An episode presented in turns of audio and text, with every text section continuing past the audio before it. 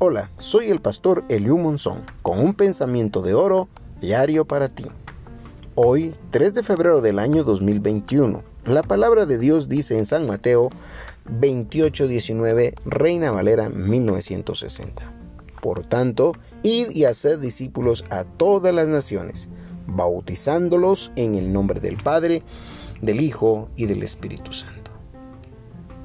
El Señor Jesús dio su última orden antes de subir al cielo. Como siempre, sorprendiendo. Les dice a sus apóstoles, hagan discípulos. ¿Cómo deberían de hacerlo? Fácil, al igual que los fariseos. Vayan y búsquenlos. Evangelícenlos con todo el mensaje que aprendieron y bautícenlos.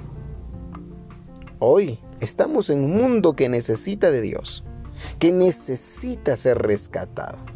Hoy no tenemos que buscarlos, están con nosotros en el bus, en el trabajo, en la escuela, en el mercado, en el hospital, en donde vayamos hay personas que necesitan un mensaje de esperanza. Las buenas noticias de vida eterna. El bautizarse es una acción que cada creyente realiza al comprometerse con Jesucristo. Es un compromiso a seguir haciendo discípulos. Recuerda, iluminando juntos con la luz de Jesús. Gracias por escucharme. Te espero mañana.